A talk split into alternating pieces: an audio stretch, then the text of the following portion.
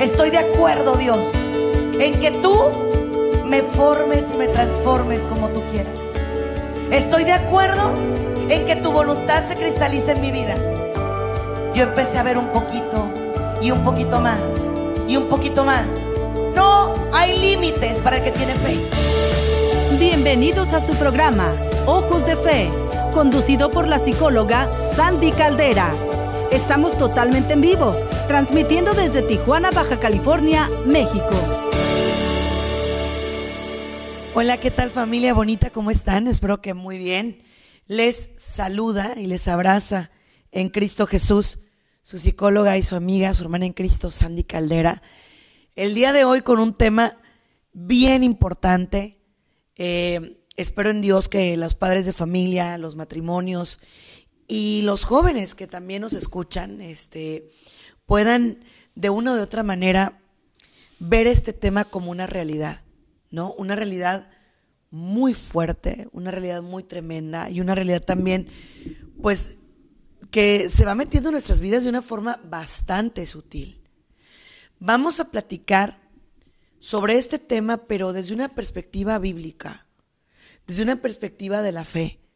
Las trampas que se generan por buscar la aprobación, o sea, los seres humanos somos seres sociales por naturaleza, ¿no? Somos seres eh, que buscamos siempre el estar perteneciendo a algo, el estar en un grupo social, en un conjunto de personas.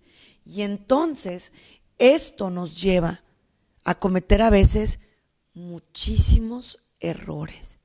Hoy voy a hablar de por qué la aprobación lleva a los jóvenes a las adicciones ¿Por qué los lleva a usar pornografía? ¿Por qué desafortunadamente ahorita están cayendo en problemas de ideologías desviadas? ¿Sí? Porque como hay tantas modas, o mejor dicho, em, tantas corrientes que quieren meterse o implantarse en la vida de nuestros jóvenes y como ellos carecen de algo bien importante que se llama identidad propia que es algo que solamente lo pueden obtener en la familia, en la casa. Porque solamente en la casa y solamente en la familia se puede obtener la identidad. No hay otro sitio, no hay otro lugar donde la gente pueda obtener la identidad. O sea, no es como que vayas a la tienda y digas, me vende un kilo de identidad, por favor. Claro que no. Esas son cosas que se obtienen en el hogar.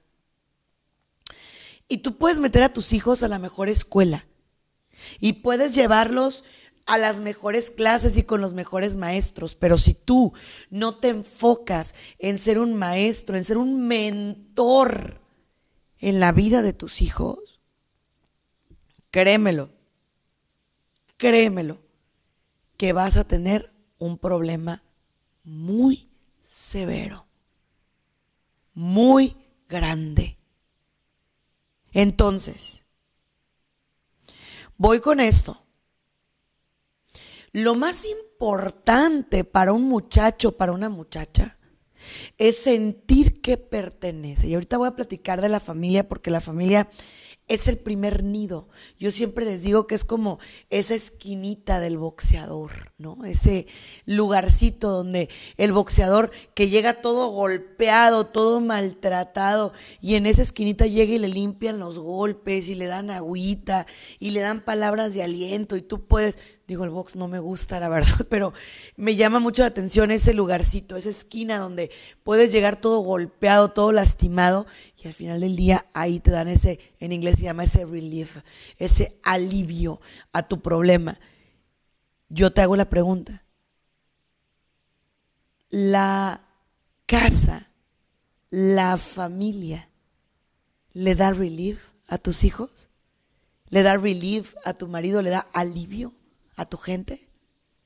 ¿O al contrario, se sienten como ahogados, como atorados? ¿Qué les genera? ¿Qué sienten? Yo quiero iniciar este programa invitando a Dios nuestro Señor que se quede con nosotros siempre. Quiero iniciarlo invitando a nuestro Dios que sea el centro de nuestras vidas. Vamos a comenzarlo con la oración del día.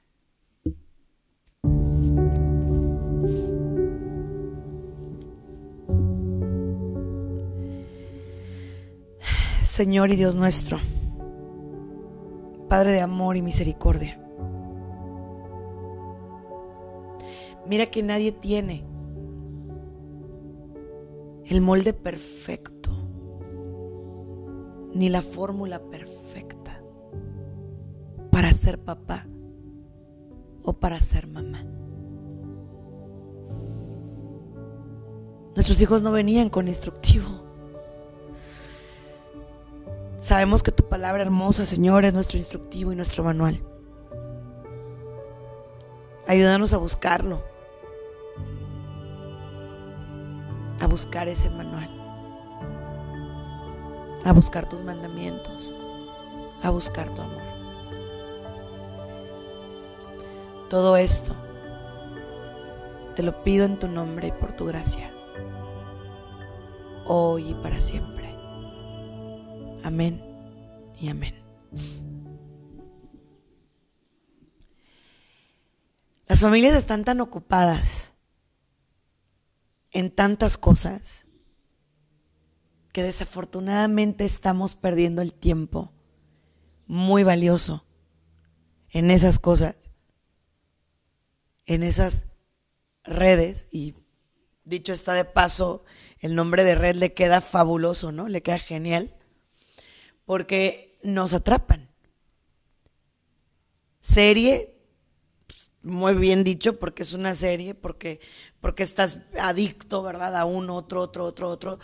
Y tus hijos, en ese lapso de tiempo, están solos. Y tú me vas a decir, no, no están solos, Sandy, yo estoy aquí en la casa. Estoy aquí con ellos. Sí, pero la reunión no es alrededor de la mesa, es alrededor de la tele. Y, y da tristeza y da dolor ese tipo de situaciones. Pero son situaciones muy reales. El día de hoy, yo quisiera que tanto tú como yo empezáramos a hacer un análisis factorial, o sea, de hechos. ¿Qué te dicen tus hijos ahorita? Por ejemplo, es que el matrimonio ya pasó de moda. Es que yo no quiero tener hijos. Y te lo dicen así, o sea, yo no quiero tener hijos. Pero ¿por qué no? Ay, no, es que qué flojera, salen bien caros, eh, te deforman el cuerpo, no, pues no sirven para nada tener niños, imagínate lo que te dicen, ¿no? No sirve para nada tener niños, te anulan, te estancan, eh, no puedes cumplir tus metas, tus sueños, y tú los escuchas hablar y dices, qué cosa tan triste y tan fea, ¿no? Su capacidad de vinculación social es terrible, ¿eh? Terrible. Porque ellos piensan que vincularse socialmente implica enviarse mensajes, emojis, eh, mil cosas. Pero ¿dónde queda la profundización?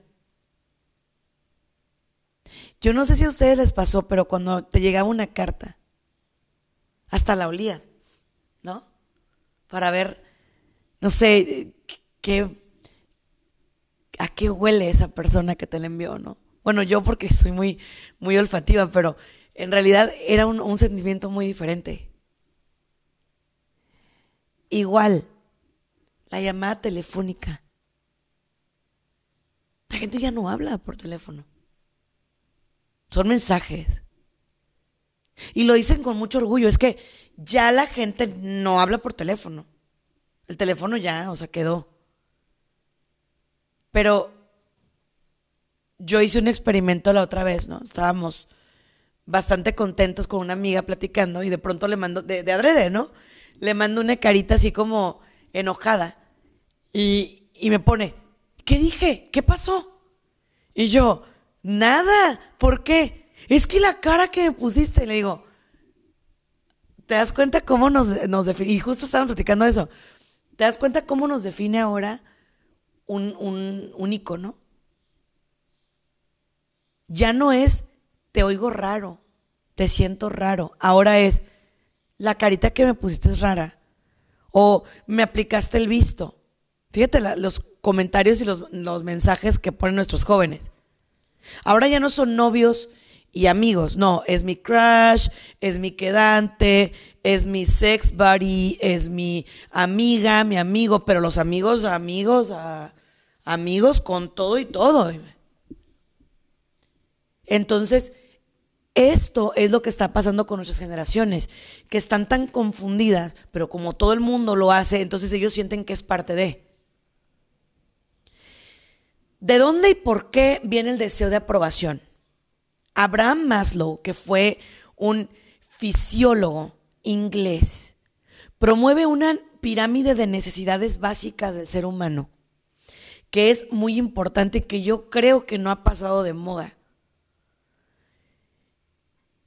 La primera, el primer escaloncito, el, más gordito, o sea, la parte de abajo de la pirámide, que es como un triangulito así, ¿verdad? El escalón más grande tiene que ver con las necesidades fisiológicas del ser humano. Entonces, eh, comer, eh, ir al, baño, eh, hacer el amor, este, dormir, o sea, todo lo que es fisiológico, todo lo que es del cuerpo, esas son las necesidades fisiológicas, ¿no? De ahí, fíjese bien lo que sigue, necesidad de seguridad, vivienda y seguridad. Entonces, la necesidad de vivienda y seguridad, aquí entra la familia. ¿Qué tan seguro se siente tu hijo? ¿Qué tan, tan seguro se siente en tu casa? Pero si tu niño tiene pánico, miedo, si tu niño siente que vive con papás inmaduros, con papás que no le pueden resolver, con papás que son como más hijos que papás, entonces tu hijo va a querer irse en cuanto pueda, va a querer volar antes de caminar. ¿Sí? Porque no siente esa seguridad, no siente ese, ay, bueno, llegué a casa, ya, no siente eso. No lo siente. Después, necesidad de pertenecer. Aquí, cuidado. Porque en lo que tú le dices que es un inútil, que no sirve, que no vale, que no cuenta, que se calle, que cómo habla feo, que está cachetón, que está gordo, que está chaparro o grandote, en esos momentos en la calle alguien le dice, fúmale, tómale, pruébalo y vas a pertenecer. De igual, en lo que usted allá, Señor, anda conquistando jovencitas, su hija está siendo conquistada por alguien que le dijo las palabras claves que le debió haber dicho a usted. La única cosa es que los novios no besan como besa el papá. Tu hija estaba buscando desesperadamente el beso del papá y encontró alguien que pervirtió su alma y su corazón. Entonces, qué compromiso tan enorme tiene un padre de familia, ¿eh? Qué compromiso tan fuerte tiene un padre de familia. En lugar de estar hablando bonito para afuera, hable bonito para dentro de su casa. Diga cosas hermosas para dentro de su casa. ¿Sí? Bien. Continúo. Después de la necesidad de pertenencia, viene la necesidad de autorrealización. ¿Sí? En pertenencia y estima sea, necesitas sentirte amado, querido, valorado, protegido. Y de ahí viene la realización. Un niño que ve satisfechas todas estas necesidades se puede realizar. Puede realizarse académicamente, puede realizarse socialmente, puede ser una persona equilibrada, puede ser alguien tranquilo. Y después de ahí viene la metanoia, que quiere decir la parte de, lo, máximo a nivel espiritual. Es cuando de verdad puedes tener un encuentro personal con Jesús, un encuentro personal con Dios. Digo, Maslow no lo ve así, pero yo les estoy diciendo desde el punto de vista espiritual, ¿no? Maslow lo ve como que hay el encuentro con tu poder superior y la, la, la. Pero nosotros no creemos nada más en un poder superior, se llama Jesucristo, se llama Dios, ¿no? Entonces, Obviamente ahí esa metanoia se logra cuando esos pasitos están cubiertos. Pero ¿qué pasa cuando, por ejemplo, tu hijo te dice, tengo hambre, ¿otra vez? Qué bruto, comes como si me odiaras, híjole, qué bárbaro, no, no, no, qué cosa tan fea. ¿Otra vez vas a comer? En lugar de decirle, ok, amor, ya comiste mucho de esto, pero qué huele, te doy una frutita, una verdurita. No, eres un gordo, te la pasas comiendo, etcétera, etcétera. Quiero ir al baño, te la pasas en el baño, qué tanto haces en el baño, qué... Tengo sueño, ya ven que los adolescentes invernan. les da mucho sueño en la etapa del crecimiento entre la primaria y la secundaria, les da muchísimo sueño. Y los papás siempre me dicen, es que se la pasa dormido. Ya se te olvidó cuando estabas chavo. Que a lo mejor a nosotros no teníamos el tiempo, ¿verdad? Pero también nos daba igual de sueño, también. Igual. Báñate, hueles bien asqueroso, hueles bien feo en lugar de decir, oye, bañate, ponte guapo. No, somos así terribles, ¿no? Terribles. Bueno, seguimos. De ahí, después de no satisfacer las necesidades, eh, digamos que fisiológicas, de ahí viene la necesidad de seguridad. Pero resulta que papá llega tomado a medianoche, ¿no? Llega eh, gritándole a mamá, diciéndole un montón de cosas, y la mamá lo que hace es despertar a los niños porque siente miedo, entonces el niño crece en un ambiente de incertidumbre, de inseguridad. O igual, cuando típico, y por favor dejen de jugar esos terribles juegos de inmadurez ¿no? Donde le, le dicen a los niños, nos vamos a separar. Pero luego los ven en el abrazo y el apapacho, y los niños no saben qué entender, ¿no? Entonces los niños dicen, o mi mamá está loca y mi papá está loco, o yo estoy viendo mal, porque yo los veo bien contentos, pero ellos dicen que se van a separar, entonces ¿cómo? ¿No? Entonces crecen inseguros. Igual, típico. No hay dinero. Todos hemos vivido situaciones económicas complicadas, ¿no es cierto? Pero te pones a decirle al niño, es que no hay dinero, es que todo me sale mal, es que tu papá no da, es que tu mamá no sé qué le pasa, gasta demasiado, es que el dinero. Entonces el niño siente una inseguridad. Ojo, con esto no estoy diciendo que no les des un baño de realidad, ¿eh? No, no estoy diciendo eso. Lo que estoy diciendo es cuando te pones en el plan de, mira nomás cómo estamos y estamos sin dinero y yo, esta es típica, ¿no? De pronto, todo lo que tengo que sacrificar trabajando porque no hay dinero, pues es tu obligación. O sea, realmente si tú piensas que te van a poner un monumento porque, porque estás trabajando, porque estás así, pues es tu obligación. Prever para que tus hijos tengan es tu obligación, ¿eh? No estás haciendo nada extraordinario. Déjame, déjame centrarte, papá, mamá. Porque de pronto espero que cuando em, yo esté viejito me puedas ayudar. No, tu hijo lo va a hacer porque te lo ganaste, porque le diste el amor necesario para que tu hijo siente esa obligación moral pero no porque quieres que te ponga una estatua donde diga mi mamá trabajó por mí, mi papá trabajó. No, no, no, O sea, son cosas que nosotros como padres hacemos y no las tenemos por qué echar en cara, ¿sabes? Punto. No, si vas a tener a tus hijos como un piggy bank, pues discúlpame, pero andamos mal. ¿Sí? O sea, imagínate que invierto para que cuando ellos crezcan, hasta chiquititos, cuando ellos crecen, me van a mantener. Y menos los jóvenes de ahorita, ¿eh? Olvídalo, olvídalo, olvídalo. No, no, no. No. Total, sigo. Además de la necesidad de seguridad, viene la de pertenecer o aprobación, que es el tema del día de hoy. Los niños, cuando están chicos, necesitan sentir que pertenecen. Abuelitas, suegritas, hermositas, preciositas, cállense por piedad sus comentarios. Tías, tíos, pues quién sabe a quién se parece. Como que está rarita, ¿no?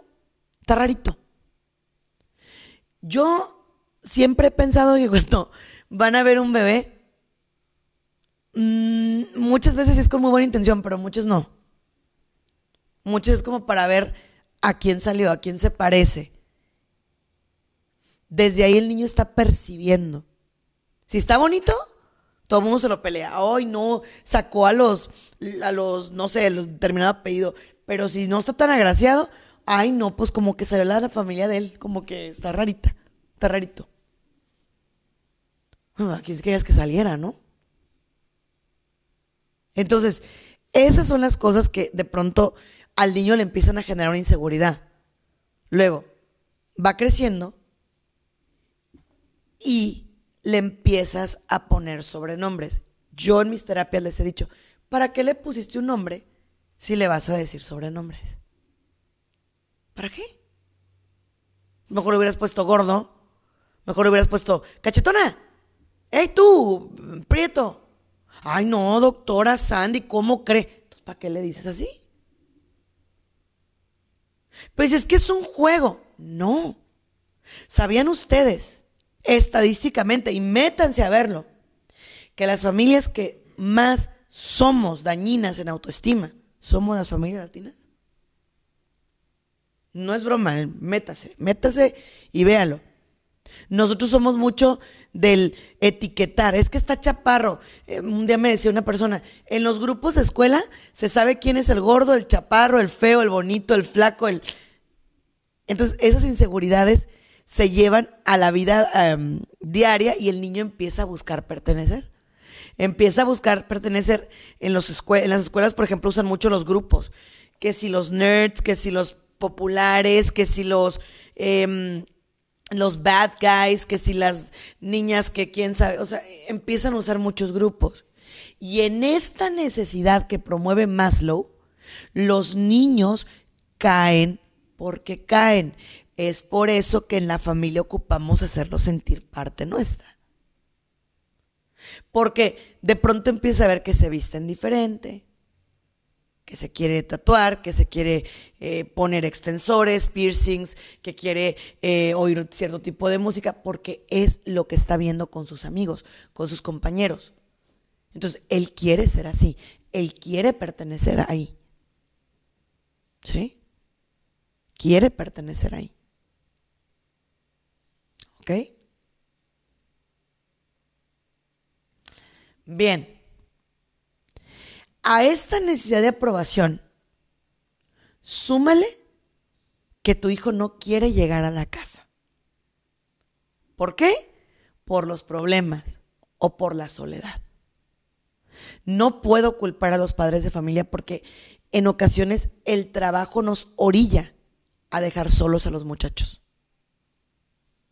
Nos obliga a dejarlos solos. Pero, bueno, sí va a ser muy importante eso. Que empecemos a ver las cosas como son. No puedes vivir en esa, pues sí, en esa dualidad tan tremenda de por qué los seres humanos caemos ahí.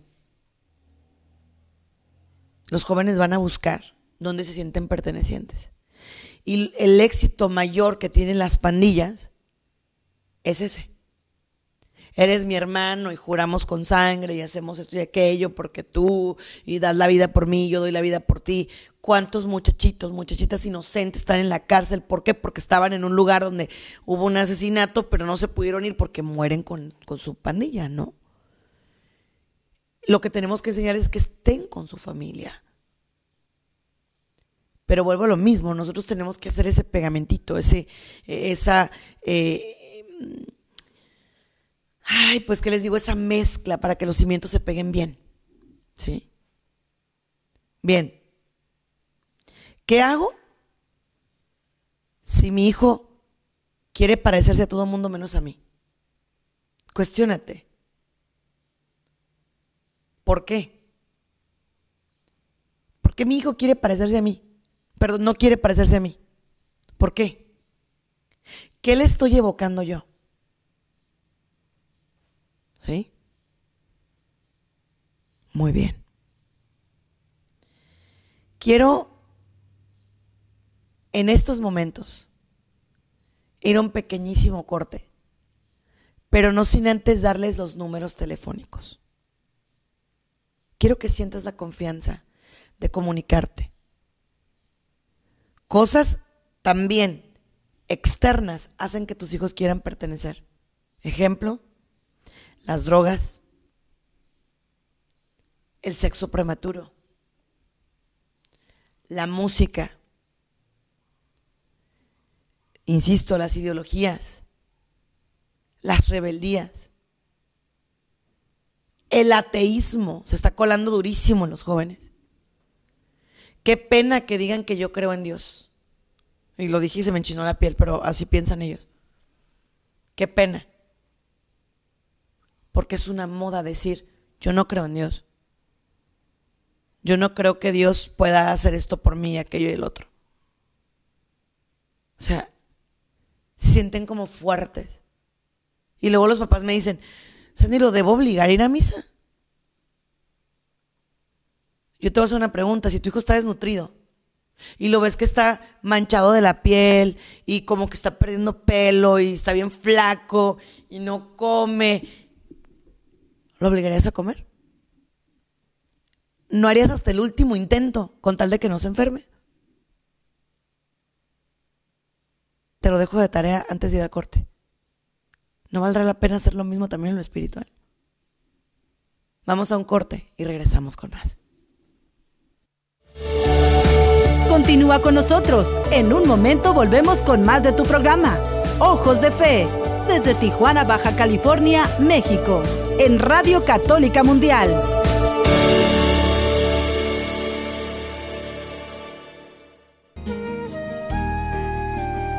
Yo he venido para dar vida a los hombres y para que la tengan en plenitud. Juan 10:10 10.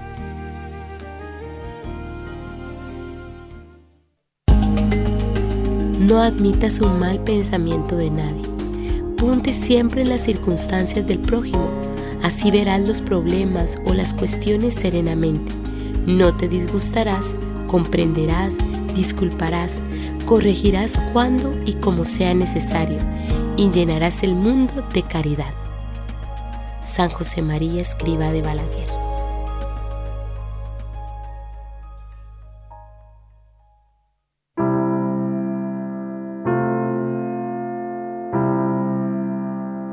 Acordaos, oh piadosísima Virgen María, que jamás se ha oído decir que ninguno que haya acudido a vos, implorado vuestra asistencia y reclamado vuestro socorro, haya sido abandonado de vos.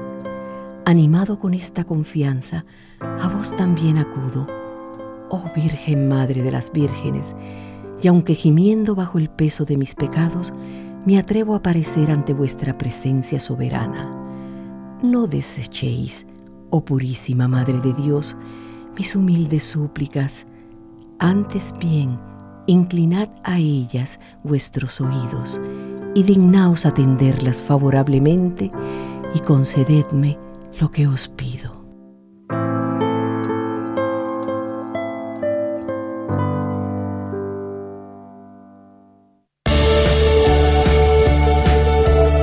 Ya estamos de regreso en tu programa Ojos de Fe, transmitiendo desde Tijuana, Baja California, México, en Radio Católica Mundial. quiero que te comuniques con nosotros.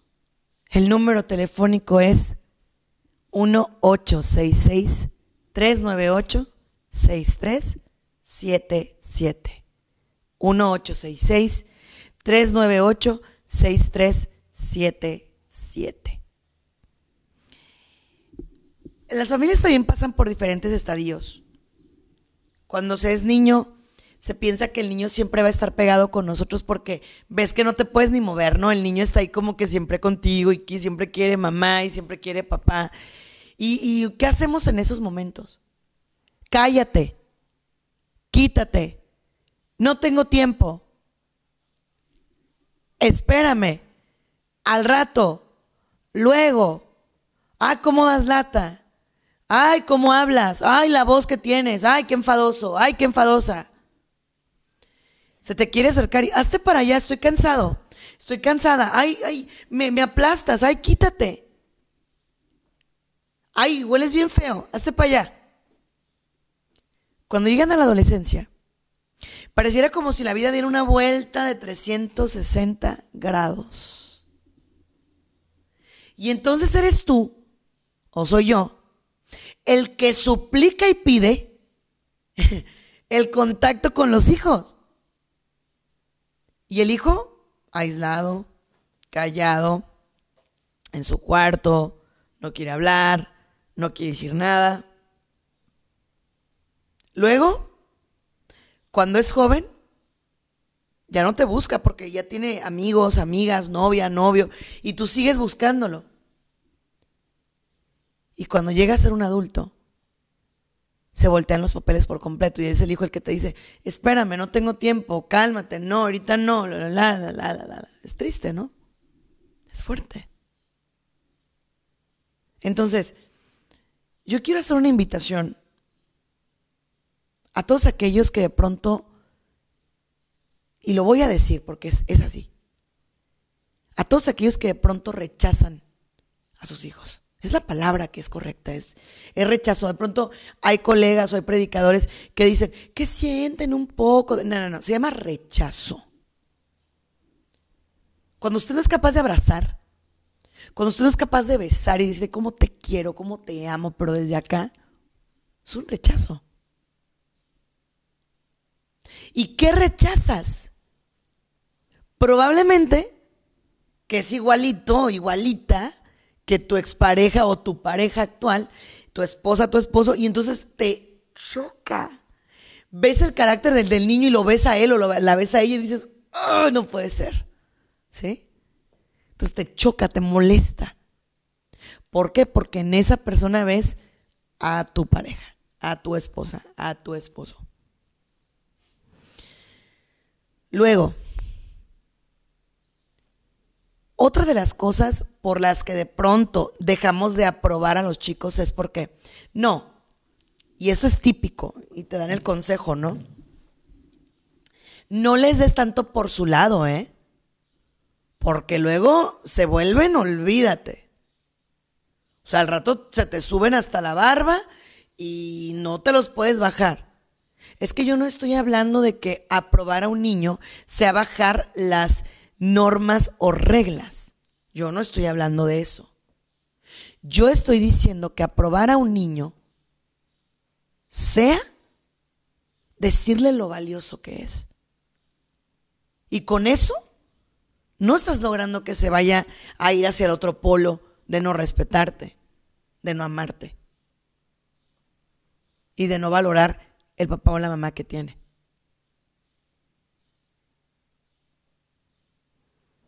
Siguiente. Aquí la clave va a ser el aprender de tu pasado. Cuando mis pacientes me dicen, es que yo sí quiero darles amor a mis hijos, pero a mí no me dieron amor. Yo siempre les hago una pregunta muy poderosa. Y les digo, ¿y cómo te sentías de que no te amor? Ay, Sandy, pues mal, pues muy triste, muy feo. ¿Y qué prometiste cuando ibas a ser papá o mamá? No, pues que yo nunca iba a ser como fue mi mamá conmigo. Que yo nunca iba a ser como fue mi papá conmigo. ¿Y cómo eres? cuando los hago espejear, dicen, wow, creo que soy igual que mis padres o hasta peor.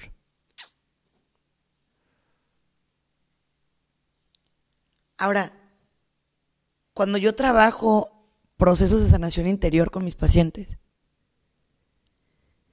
les digo que cuando sus papás dañaron su autoestima es como cuando alguien se mira en un espejo, pero ese espejo está roto. Siempre les doy ese ejemplo. Digo, es que tú te viste en un espejo roto. El problema es que el niño no piensa que el espejo está roto. El niño piensa que él está roto. O sea, si tú le dañas, si tú dices al niño, eres un tonto, tu niño no va a pensar, ay, mi papá trae daños porque a él su papá le dijo que era un tonto. No, tu niño va a pensar que sí es un tonto. ¿Sí? Entonces, si tú eres un espejo roto, es momento de que le pidas a Dios que reconstruya tu espejo, que te rehaga. Porque sí, yo tengo mis traumas, mis propios traumas, mis ideas, pero eso implica que yo se las infunda a mi hijo, que se las inculque de lleno a mi hijo, que lo lleve a sentirse igual que yo. Yo creo que no. Yo creo que no. Igual, llegan a la escuela y como traen el respaldo de que son tontos, de que no aprenden, de que es, mm, ya sabes, ¿no? Cuando estábamos chamacos que nos decían, ay, es que no se te queda nada, es que eres un cabezón, una cabezona. La verdad, en mi caso nunca crecí yo con ese tipo de aseveraciones porque no, mm, pues no, no, no hacía mucho renegar, ¿no? Pero en el caso de niños que sí crecieron así, pues de pronto llegan a la escuela y entonces la maestra, a la hora de, de llegar el niño, ¿qué crees? Pues que, que también le dijo lo mismo que mamá, entonces el niño lo único que hace es afirmarlo. Detrás de un niño que es bully o que es rebelde o que es em, así como mal portado, siempre o casi siempre hay unas afirmaciones negativas. Es que es igualito a su papá. Y su papá era, no inventes, terrible en la escuela. Entonces mi pobre hijo lo heredó, pues ¿qué le haces? Pues ya tenía que ser como él, pues ni modo, ya que, ¿no? Y ese chico escucha todo, absolutamente todo. O de igual, cuando vienen de, de papás muy, muy inteligentes, el niño siente un contrapeso muy grande, ¿no? Muy fuerte.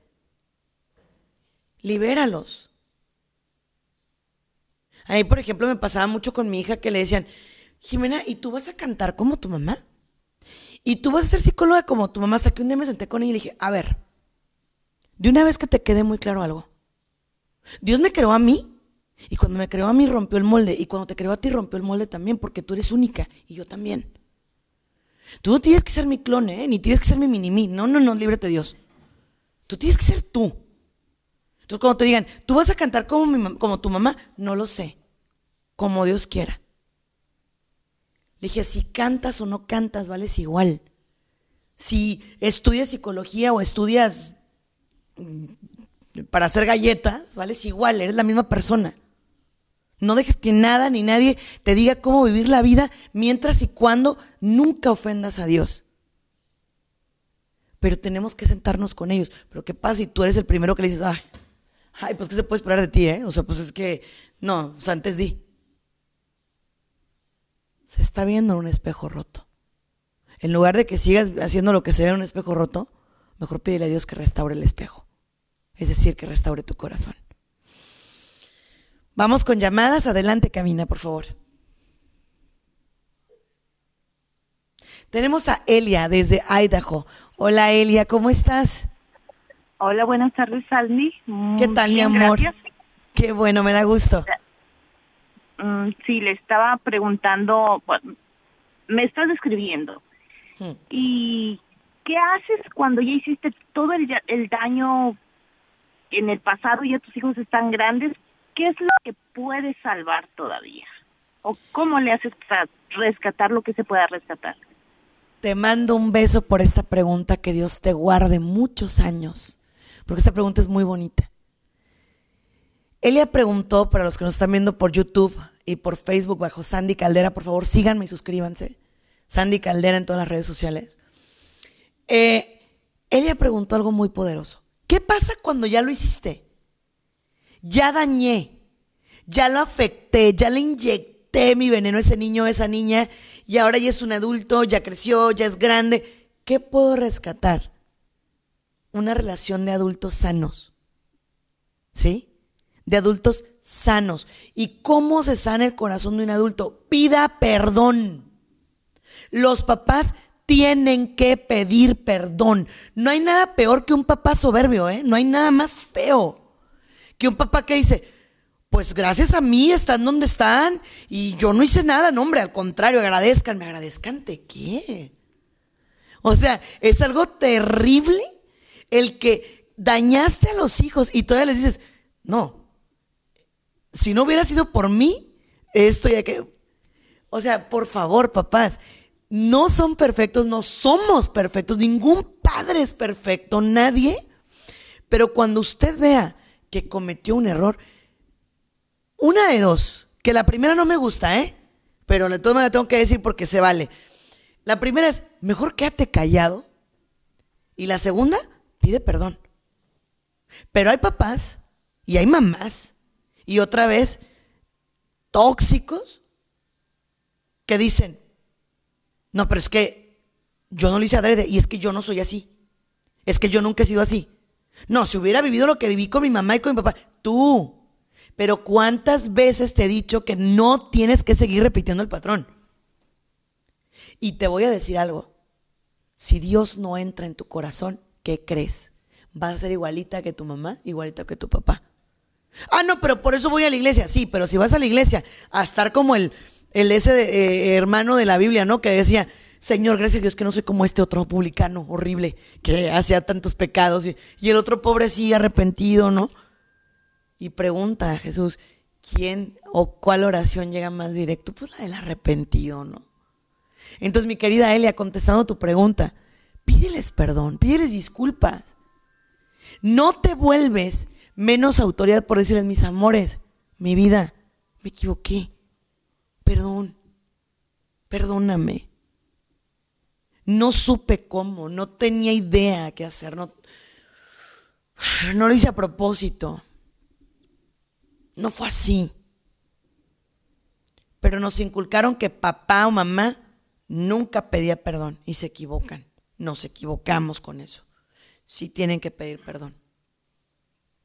O que, fíjense, otro error grandísimo. Ahorita hablando de la aprobación. Papá o mamá piensan que porque te di la vida, me tienes que amar. No. No. Ojo. Una cosa es que te honro y te respeto, pero que yo te ame, gánatelo. Así como le decimos a los chicos, oye, gánate el que tus papás estén orgullosos de ti, gánate las cosas que te compras, gánate, ¿sí o no? Somos especialistas. Pues ahora te digo, el amor se gana también de parte de los hijos hacia los padres. O sea, de pronto queremos que veme como un, un papá así y asado, pero no me lo gano no soy una figura. Entonces, ahí es en donde el niño entra en dualidad emocional. Porque me dicen, tienes que amar a tus papás. Pero mis papás me lastiman, me pegan, me gritan, me acusan de cosas que no hacen. ¿Cómo lo voy a amar? ¿Sabes cómo crece un adulto? Así como lo estoy escribiendo es un adulto chueco emocionalmente. Porque trae una confusión tremenda y siempre se siente culpable. Y siempre está buscando la aprobación de papá o mamá. Y hay papás que dicen, es que yo nunca le voy a dar por su lado, porque si le doy por su lado, entonces hago que se siente en sus laureles y que ya no crezca. No, te equivocas. Tu hijo ocupa una palmada en la espalda y que le digas, bien, ¿eh? Vamos bien. Ahí vamos poco a poquito. Pero seguimos con un modelo arcaico, un modelo antiguo, un modelo viejo.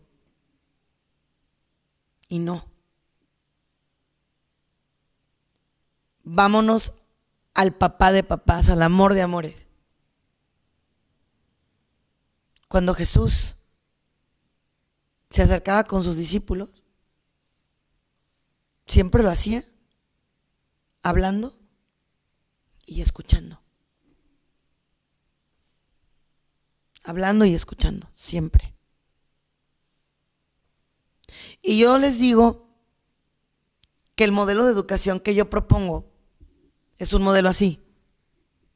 Y les voy a, les voy a poner la plática que yo tuve cuando mi hija se hizo una señorita, ¿no? Le dije, mira, conmigo tienes un vale de confianza, de que yo voy a estar muy buena onda contigo, yo voy a ser una persona muy cercana a ti, etc. Tú decides si lo ganas o lo pierdes. Aquí me tienes, yo aquí estoy. Y estoy para respaldarte, y estoy para apoyarte, y estoy para ti, y te acompaño, y siempre, ¿no? Lo que ocupes. Pero cuando tú mientes, cuando tú haces cosas que no, tú vas perdiendo puntos. Yo no te los estoy quitando, tú los pierdes. Pero ¿qué pasa si actuamos al revés? Si es, a mí no me tienes, gáname. Va a llegar un momento en que tu hijo se va a cansar de escarbar en pared y cuando llega a la calle, cuando llega a la escuela, allá no tiene que ganarse nada, simplemente llega y encaja perfecto en una pandilla, en un X. Entonces, es muy importante que hagas alianzas con tus hijos, en el buen sentido de la palabra. Nos necesitan. Y hay retos muy grandes, muy, muy, muy grandes, muy fuertes. Pero Dios sabe que nosotros no tenemos malas intenciones. Lo que tenemos que hacer a partir de ya es decirle a Jesús, muéstrame el camino. ¿Qué le decía el, Señor, el profeta Samuel? Habla, Señor, que tu siervo escucha.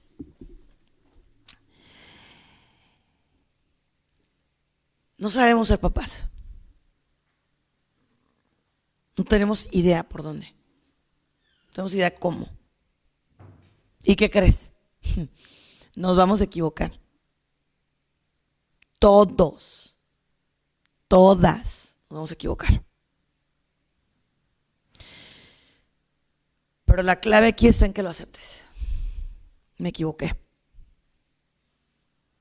Pero si siempre estás a la defensiva, cubriéndote, entonces que tu hijo no te tenga la confianza, no quiera estar cerca de ti. Ah. Entonces, por algo tenías que oír este tema.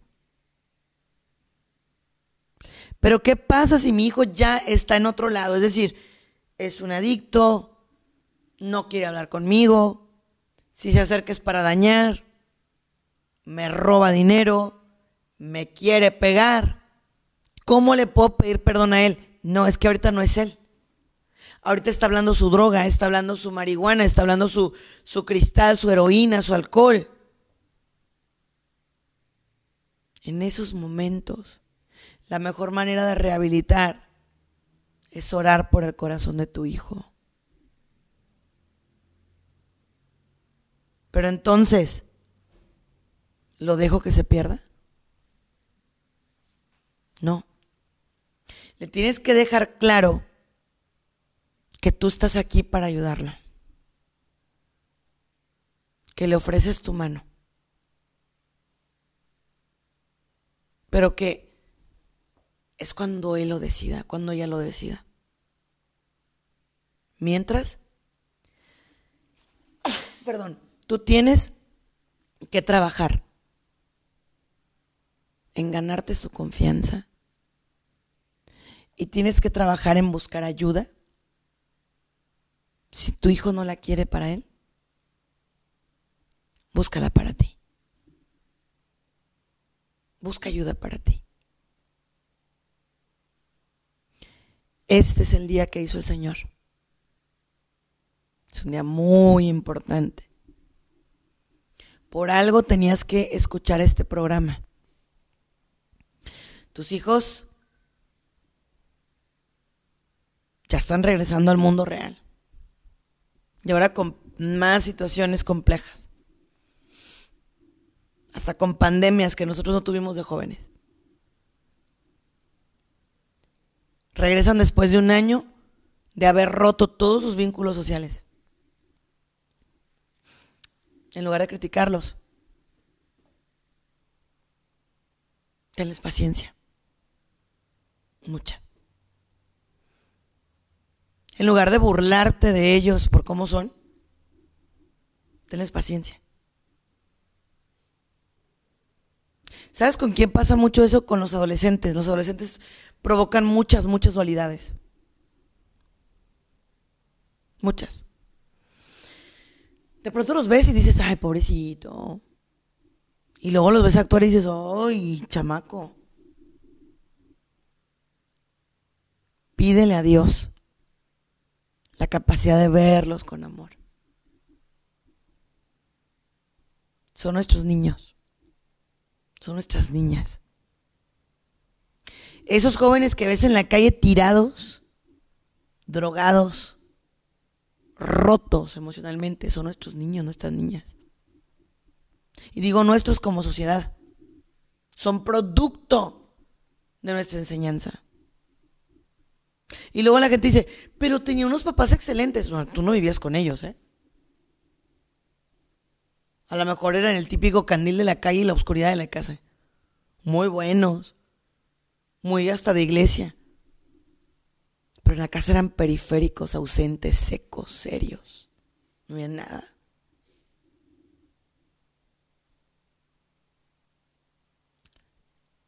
Entonces, busca que tus hijos tengan la aprobación tuya. Para que cuando salgan a la calle no la busquen en otro lugar. Que sean personas que puedan decir no, sin miedo alguno. Que sean personas que puedan hacer la diferencia en la vida de otro ser humano. La única manera como lo van a lograr es si tú les enseñas que vale la pena ser ellos mismos. ¿Sí? Quiero culminar pidiéndote que tomes un respiro. Pidiéndote que dejes todo en las manos de Dios. Pero también que te pongas tú mismo en las manos de Dios. Para que te indique por dónde ir. Para que te indique qué está pasando con tus hijos. Que abras los ojos del alma y del corazón para que veas qué están haciendo y qué está pasando con ellos. Por otro lado, no seamos tampoco tan, digamos, cuadrados. A veces tu hijo quiere sentarse a ver una película contigo, un programita, quiere hacer cosas contigo. Acércate. Es la mejor inversión de tiempo que puedes hacer. Soy Sandy Caldera, síganme así en redes sociales. Les mando un abrazo, que Dios los bendiga y este fue su programa ojos de fe. Gracias por habernos acompañado en uno más de nuestros programas. Esperamos contar contigo para la próxima.